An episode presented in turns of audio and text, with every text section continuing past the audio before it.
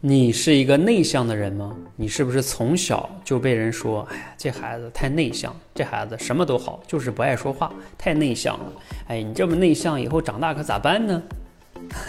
这句话，我相信有些同学是比较熟悉的，因为我们刚才我们这个第四位分享者佩佩同学他就讲，他小时候就是这样，被贴了个标签内向啊，所以家人都好像很愁，他自己呢越长大发现也越来越愁。他说这个内向啊，他用了一个词很精准，感觉像一个原罪一样，像一个罪过一样，从小就被长大，然后他也会自我怀疑，内向是不是不好啊？哎呀，我为什么就内向呢？我怎么就不能外向呢？等等等等等等，很痛苦。那怎么办呢？哎，你能改变你的性格吗？很难改变啊。其实我跟大家讲，我自己也是个内向的人。啊，内向没有不好的。你如果稍微看一点心理学，你就发现，内向跟外向没有好坏之分，它只是一个人获得能量的方式不同。内向的人通过独处、思考、看书，一个人安静的甚至待着，他就能获取能量；而外向的人喜欢去外边啊，人更多的地方参加聚会啊，等等等等，和朋友见面呀，他能获得能量。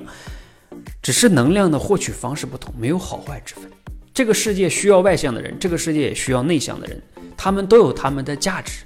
这个世界上也有很多名人、厉害的人是内向的人，比如说像你们知道梁朝伟，你们可以去搜一搜，他也绝对是内向的人。还有那么牛逼的罗永浩，他也是内向的人。啊，你们可以去搜搜，好多名人都是内向的人，林肯都是。好。所以你们要明白，内向没有不好，你首先要接纳这改变这一点认知哈，然后接纳自己的内向，然后你要送给大家一句话啊，这是今天我们这个佩佩同学讲的，他说，内向我内向又怎么样呢？那又怎么样呢？我就是内向的人，那又怎么样呢？啊，就是那又怎么样呢？这句话送给大家，这句话你前边可以放任何一个词，比如说啊，我长得不好看，那又怎么样呢？我家里边不富裕，那又怎么样呢？我这次面试失败了，那又怎么样呢？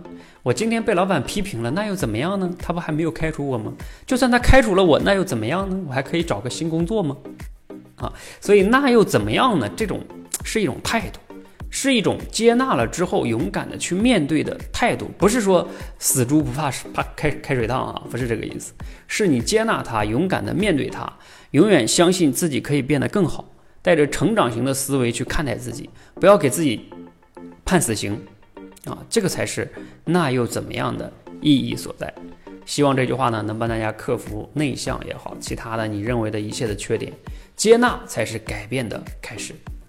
你认同吗？加油！